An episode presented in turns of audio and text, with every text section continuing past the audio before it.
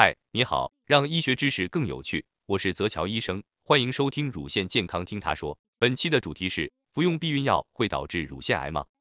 避孕药像《西游记》里捣蛋的神仙妖怪，设置各种障碍，不让唐僧取经成功。避孕药如何达到这些效果呢？靠激素。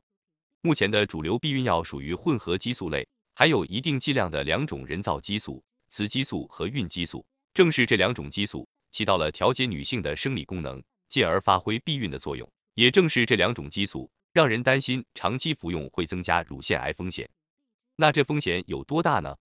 一九九六年的柳叶刀发表论文，在通过研究十五万女性的数据，发现使用过避孕药的女性乳腺癌相对风险增加了百分之七至百分之二十四。如果女性停止使用避孕药，风险就开始下降；如果停药超过十年，则乳腺癌风险恢复到和普通人一样。但这是老一代避孕药的研究，里面的激素含量比现代的更高。新一代激素含量较低的避孕药是否还有风险呢？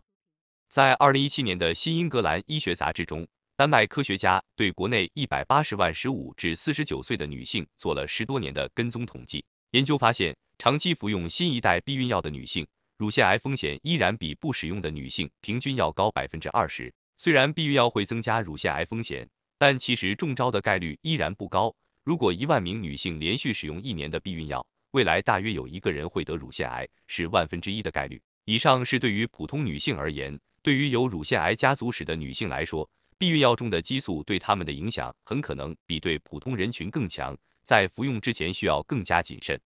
通过本期内容，我们知道了服用避孕药会略有增加患乳腺癌的风险，姐妹们一定要注意。趣味医学知识分享就在泽乔医生，咱们下期见。